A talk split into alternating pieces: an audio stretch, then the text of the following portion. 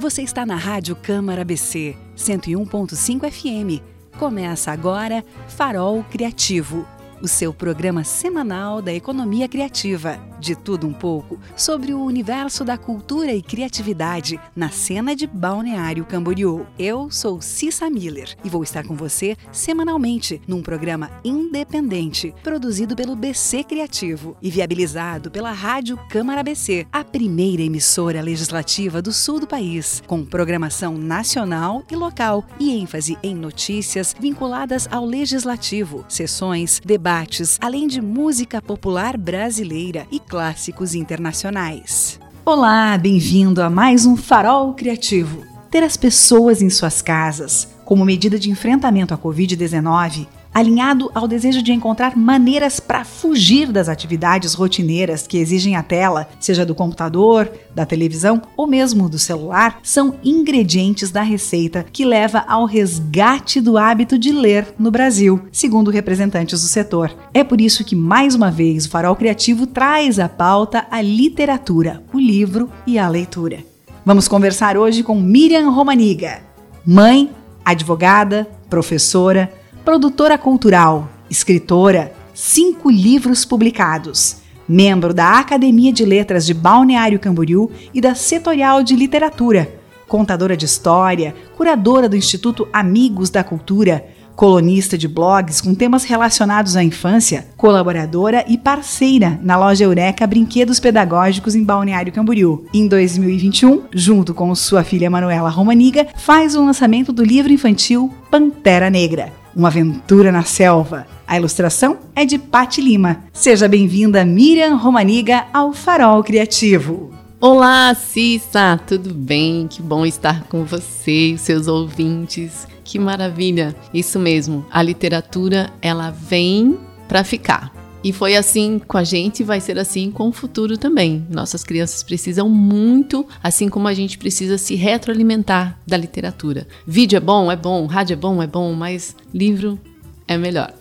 Então, Miriam, sou super curiosa para conhecer muito melhor a tua trajetória. Já sigo você há longos anos, né? Venho acompanhando um pouco do teu trabalho. Quero que você primeiro me conte a tua formação original. Sei que você é advogada, né, como comentamos aqui no começo, mas quero que você me fale um pouquinho também da mediação, que é uma outra habilidade a qual você se especializou e fale um pouquinho dessa área da tua vida, que é fora da literatura, mas quem é Miriam aí profissionalmente nessa, nessas áreas de atuação? Sim, Cissa, sou advogada, sou formada desde 99 e com a advocacia, com o direito, eu tive que ler muito. E isso trouxe outros questionamentos e eu sempre quis poder falar do direito para as crianças, num formato que eles pudessem entender essa a legislação. Porque quando você pega uma Constituição Federal, quando você pega um código, é tudo é uma literatura densa e eu queria poder traduzir isso num formato mais leve. Então foi através da literatura que eu consegui, mas eu já te conto isso na sequência. Depois que eu me formei, na faculdade de Direito, em 99, eu fiz uma pós-graduação em Direito Tributário e Processual Tributário. E depois eu fiz um mestrado em Direito na Univale e a minha, o meu tema central foi Direito Portuário. Então eu acabei fazendo um mestrado de Direito Portuário. Com o direito portuário, eu vislumbrei a possibilidade de fazer a arbitragem, porque a arbitragem ocorre no mundo por conta dos navios e contratos, então eu acabei saindo um pouco da legislação dura e dos tribunais e passei a fazer mediação. Primeiro, mediação empresarial, e os últimos anos, assim, os últimos seis anos de atuação com o direito foram só dentro da área de mediação e arbitragem, que eu conheci lá em 2008, quando eu estava no mestrado, mas continuei advogando e fazendo outros processos, mas a mediação mediação hoje, o que é? A arbitragem. A mediação você faz com pessoas num tribunal privado com contratos em que você pode dispor do seu direito. Tudo que você puder colocar num contrato, você pode então levar para o tribunal de arbitragem e não mais no judiciário. Você não precisa ficar 20 anos numa lida. Em seis meses, o tribunal arbitral resolve a situação. E o que é mais legal, você pode escolher o árbitro. Você fala, Miriam, eu gostei, eu, eu acho que eu acredito em você. Então, não é porque eu te conheço que eu vou puxar asa para o seu lado. Não é assim que funciona. Lá tem um, um procedimento que a gente deve cumprir e o prazo é de 180 dias. Em seis meses, você tem o seu processo, você tem uma solução para aquilo. E no meio do caminho, as partes podem compor o que é mais maravilhoso, um cede daqui, um de lá, o que é melhor, vamos reprogramar os juros, coisa que você vai no judiciário e você fica implorando para o juiz te atender, implorando para o promotor te atender. Não é nada contra essas pessoas, até porque tem pessoas muito boas, mas eles, alguns, se acham que são donos de toda a verdade, de toda a legislação e sentam naquele processo e não demandam nada. Claro que todo o sistema, enfim. Então isso me cansou durante os meus 20 anos aí de, de formada, me cansou um pouco de ver as pessoas precisando é, de um socorro jurídico e ele não chegar, é, de terem suas vidas devastadas por conta de um judiciário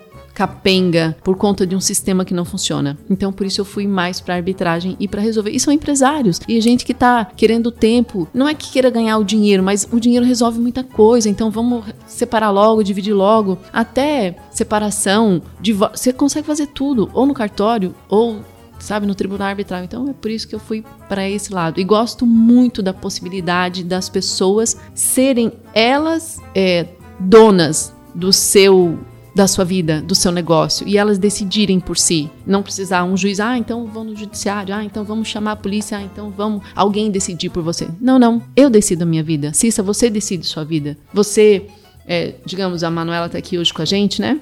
Manuela e o irmão têm um problema desde pequeno. Quem que resolve? Mãe, vem resolver. Pai, vem resolver. Resolvam por vocês, cede um pouco, ó, tem, ah, a gente comprou um bolo, vamos dividir metade, metade. Ah, não, você gosta mais hoje, então você fica, outro dia fica. Então isso você pode se apropriar desses conceitos e decidir a vida e não ficar mais nessa lenga-lenga.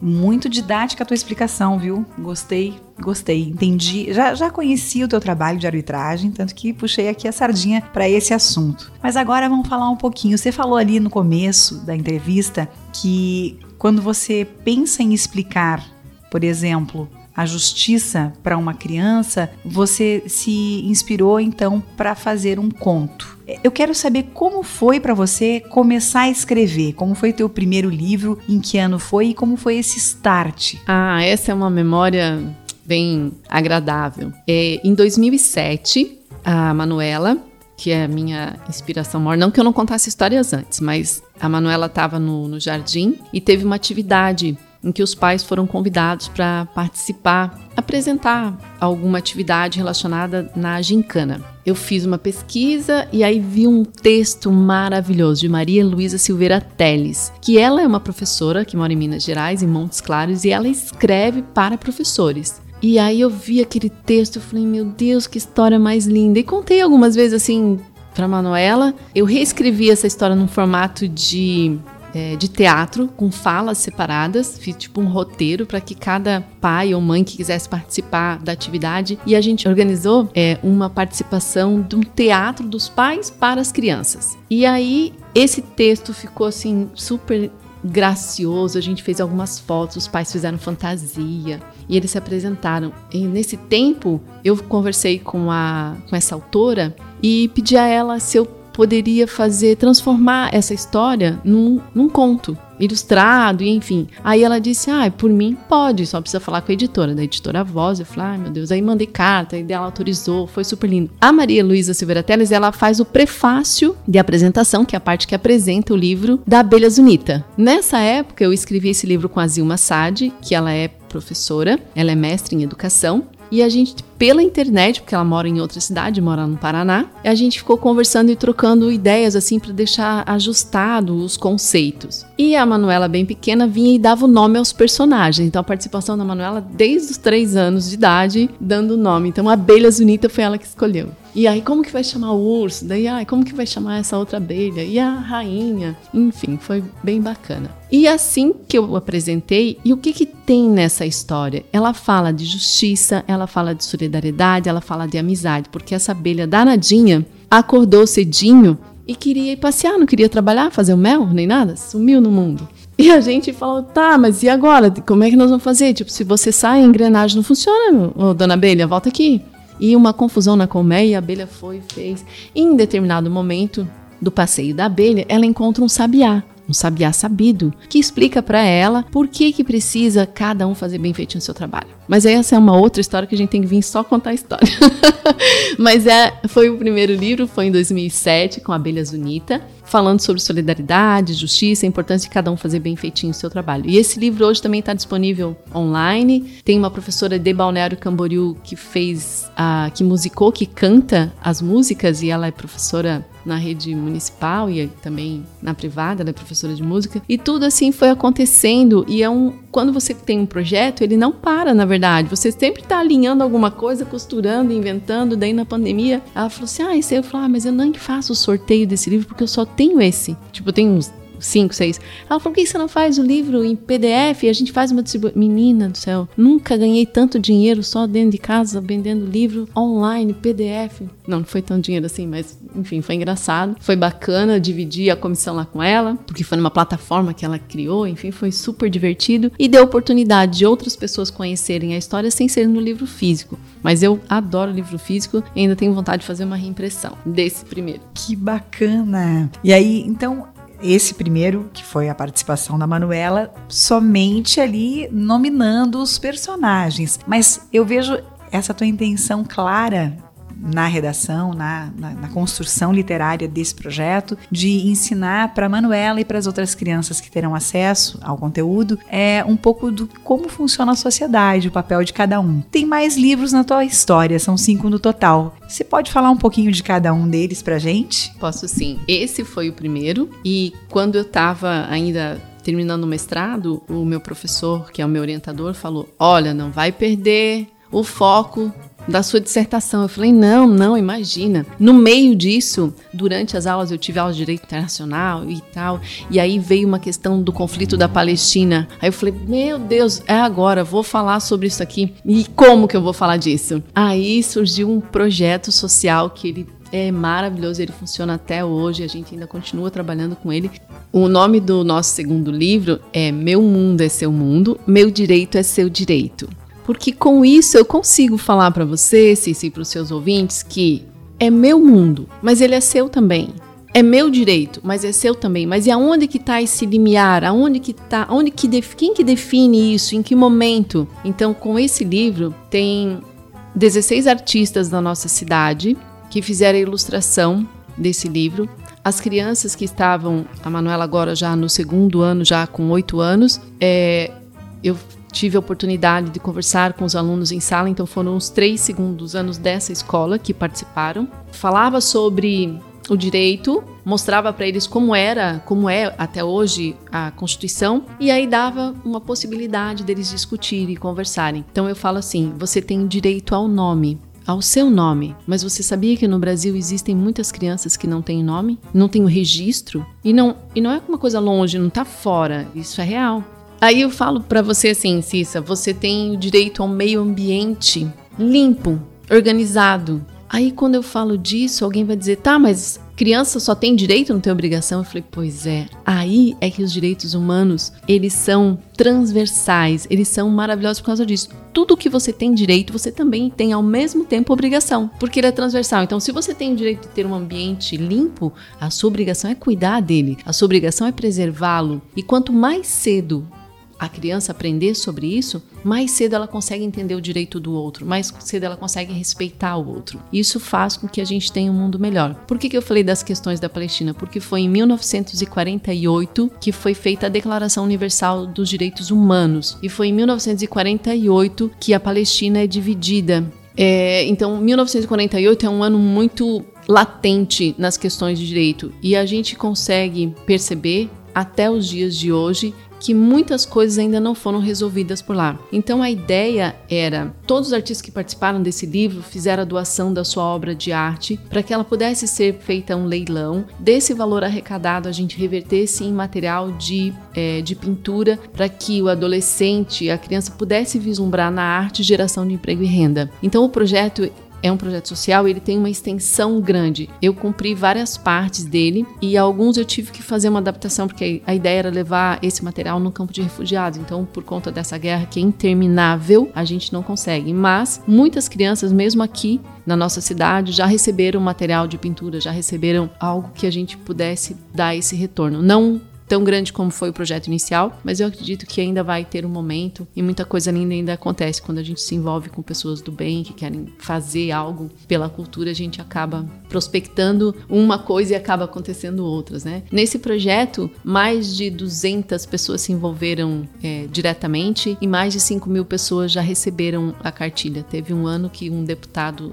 de Santa Catarina levou o projeto para a Assembleia e na Escola do Legislativo eles fizeram uma produção de 3 mil cartilhas em que eu falava sobre isso. Eu fui em algumas escolas em oito municípios e eles recebiam. Então eles saíam empoderados com aquela cartilha na mão, sabe? Era a coisa mais linda, assim. Então, bem bacana. Deixo já à disposição, tanto para o nosso prefeito ou para qualquer um que queira fazer a publicação dessa cartilha. Todos os artistas autorizaram, todos os pais que os nomes das suas crianças estão lá autorizaram a usar aquelas frases para disseminar o conhecimento, para realmente ter um alcance maior. Então, quem quiser, a gente pode conversar e fazer uma publicação para distribuição gratuita, né? Isso é bem bacana. Então, fica aí à disposição e o convite. Muito legal.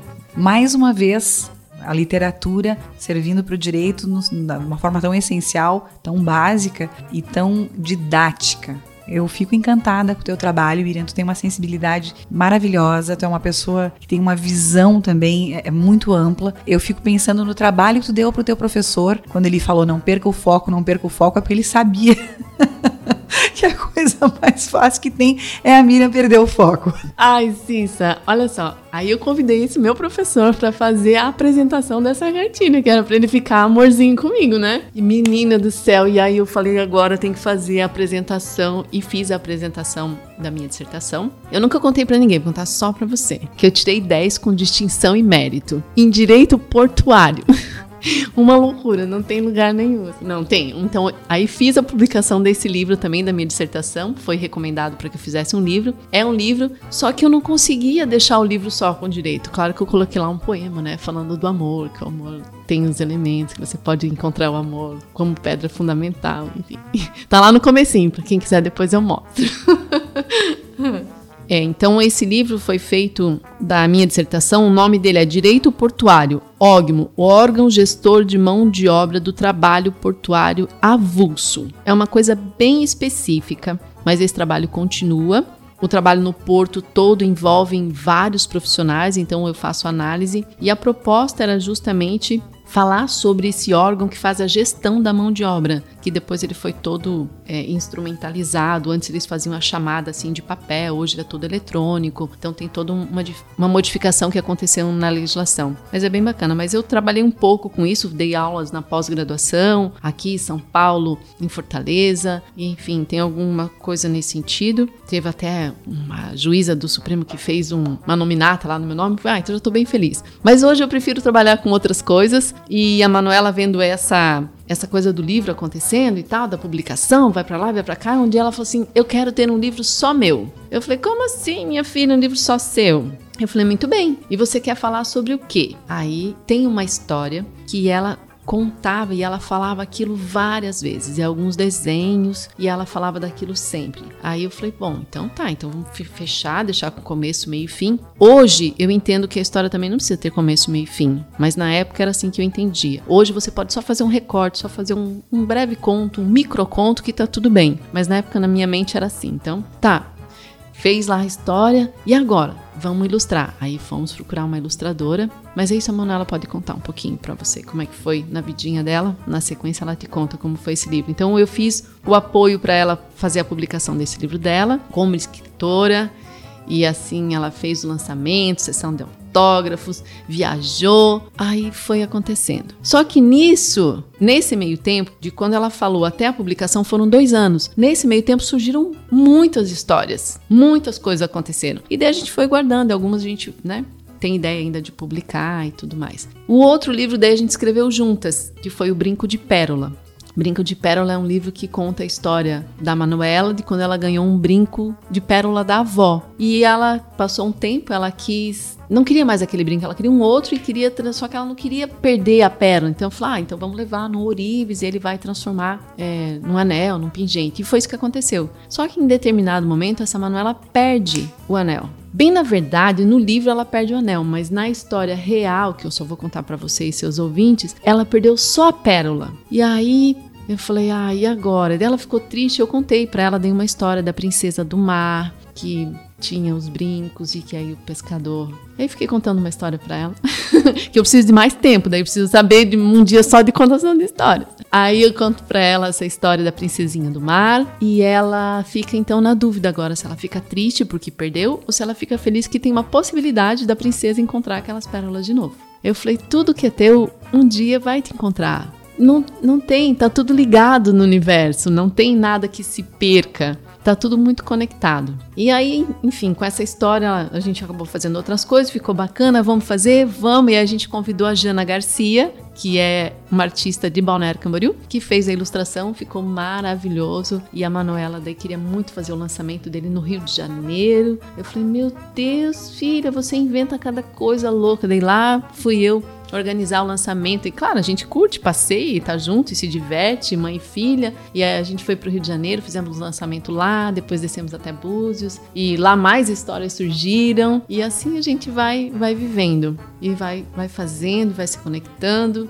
E as crianças crescendo. E o que que acontece, Cissa? Essa história da Pantera ficou guardada há muito tempo, que esse é o lançamento agora, né? Só que essa história tem uma música lá no final, que é um hip hop que a Manuela cantava quando ela tinha 4 anos. E aí a gente revisitou assim em determinado momento e falei, ai, vamos publicar. Mas aí a gente, a Fátima, que era a nossa ilustradora, super querida, tal, faleceu. E eu falei assim, ah, e agora? Como é que a gente vai fazer? Eu queria muito que ele ficasse em aquarela e que ele tivesse essa delicadeza nos traços, que a criança consiga olhar a ilustração e entender o que está acontecendo na história. E aí a gente encontrou a Patti Lima, que daí foi por conta da pandemia, a gente tava lá com alguns projetos engavetados, e aí muito tempo em casa, aí a gente falou, ah, vamos ver se a gente acha alguém para fazer. E aí a Pati Lima veio, eu olhei umas ilustrações dela, falou, ah, ela vai ilustrar isso lindamente. E aí ela falou, tinha um prazo assim, porque ela tava com bastante trabalho, ela faz muitas ilustrações, e aí a gente trocou tudo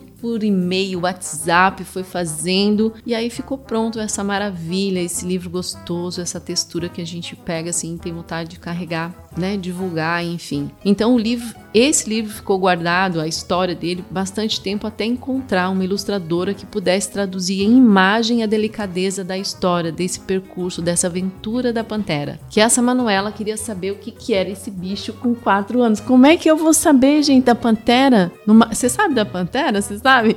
Aí o que eu lembrava era da baguera, daquele filme do Mogli. Eu falei, mas aonde que essa menina viu pantera, gente? Mas enfim, no livro a gente conta como que foi isso aos quatro anos ela querendo saber, tivemos que estudar até DNA, azão, azinho, azinho, azão, essa coisa de genética e de biologia, que, meu Deus do céu, não é muita minha área, falei, vamos estudar. E aí saiu, surgiu essa história.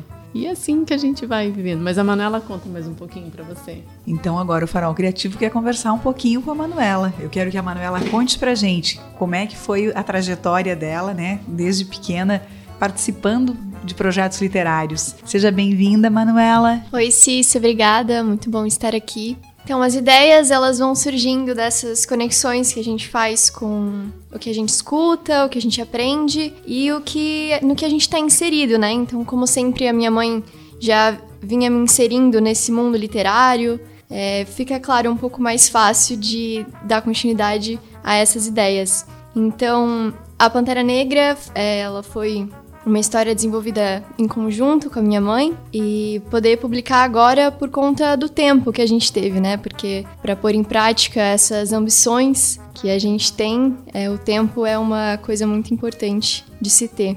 Então a gente conseguiu agora esse tempinho para fazer esse projeto. E tô muito feliz de publicar mais um. O outro que a gente fez juntas, a minha mãe já comentou, foi o Brinco de Pérola. E o Rei Medroso, que a participação da minha mãe é na, na editora Amigos da Cultura. E me ajudou, claro, no desenvolvimento da história, que é uma homenagem ao meu pai falecido. E tem todo esse, esse amor pelos livros e pelos animais, pela história. Então, é, são esses projetos que a gente vai desenvolvendo juntas e podendo colocar para todo mundo ver.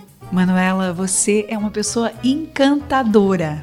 Eu te conheço desde pequenininha e sempre você teve uma luz muito grande, você sempre foi muito iluminada. Eu fico feliz de ver que os seus caminhos continuam te levando para a literatura. Com que idade você tá e quais são os seus principais projetos? Você pode contar pra gente? Eu tô com 16 anos, daqui duas semanas faço 17. Duas semanas, no caso, agora estamos em junho, né? No comecinho de junho. Então, eu quero fazer faculdade de biologia e essa é a minha maior ambição no momento. Claro, continuar escrevendo. Agora eu tô escrevendo um pouco mais de poemas, lendo um pouco mais sobre essa parte espiritual, então pensando mais nessa nesse caminho. Enfim, para os projetos sempre vão surgindo, as ideias não param, a mente não para, mas principalmente é, são essas as ideias. Olha, não dá para se meter com a Manuela, tá?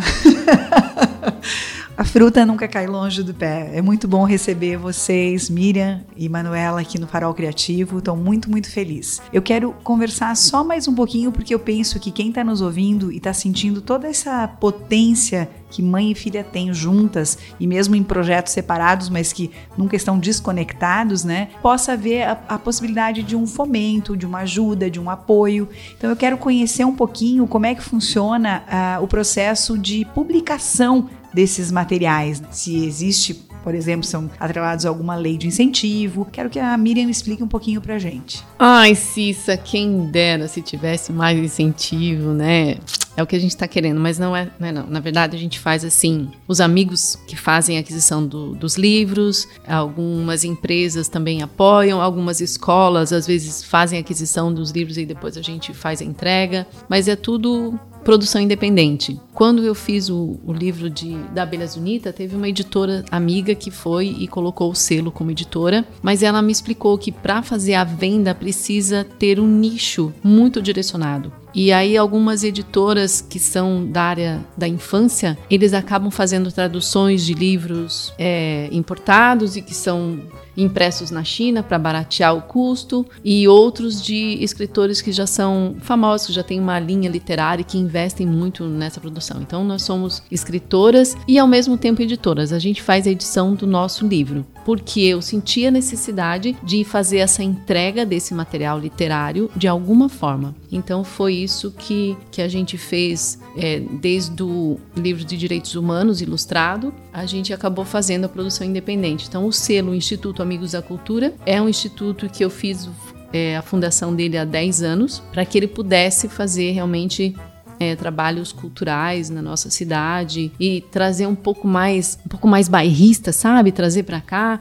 E aqui a gente tem ótimos escritores e cada vez que eu levo esse livro e falo e eu olho, eu vejo o olhar daquela criança para mim e falo assim: sabia que eu tenho uma história? Sabia que eu já escrevi um livro? Sabia que eu já fiz um jogo? Falo, olha só, então nossos talentos estão todos por aí. A gente precisa só dar atenção, ter esse olhar. Assim como a Manuela era bem pequena e eu ficava olhando para ela e falei, tá, você vai ter o seu livro. Outras crianças também têm. Eu estava lá na loja da Eureka, que ela abriu um espaço para a gente divulgar o livro e fazer essa parceria, o lançamento lá também. É, um cliente que veio com a mãe, que mora em Minas Gerais, me falou da história toda. Ele contou a história para mim. Isso em 15 minutos de conversa, ele contou a história. E aí a mãe falou se eu ajudava ele como editora. Eu falei, claro que ajudo, você manda para cá. Claro que é uma editora pequena, não tem uma distribuição. Na verdade, a gente faz as coisas pela internet. Então, vou agradecer muito se alguém que tá ouvindo aí quiser fazer a aquisição do livro, entre em contato. O meu Instagram é Miriam Ramoniga.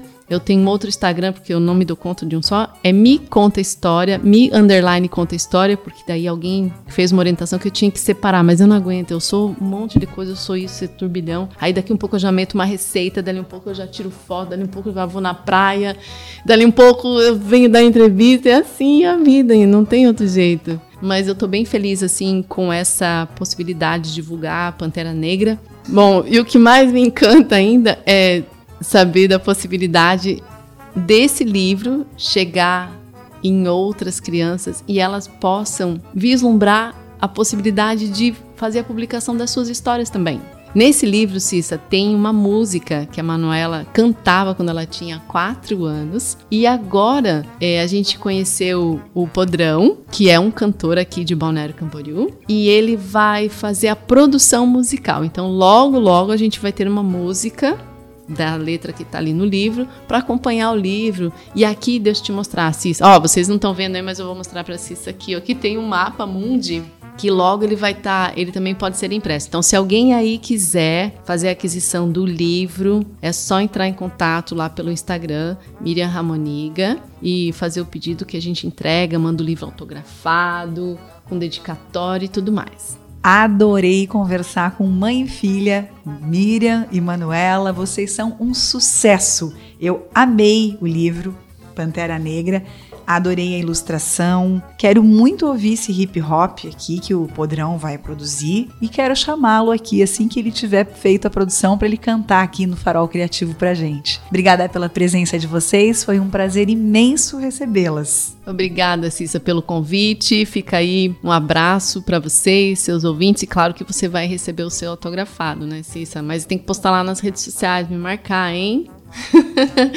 né, Manuela? Obrigada pelo convite, Cissa. Um beijo, um beijo para todo mundo aí que escutou. E encantem-se pelas histórias e leiam o máximo que puderem. Com certeza, Manuela, vamos sim. Sabe que eu até acabei desenvolvendo novamente o hábito da leitura do livro, que a gente só lê notícia, só vê rede social, mas agora na pandemia eu voltei, resgatei inclusive livros que eu tinha em casa e que eu não tinha lido ainda. Por isso, reforço nossa gratidão à presença de vocês aqui no Farol Criativo. Até breve.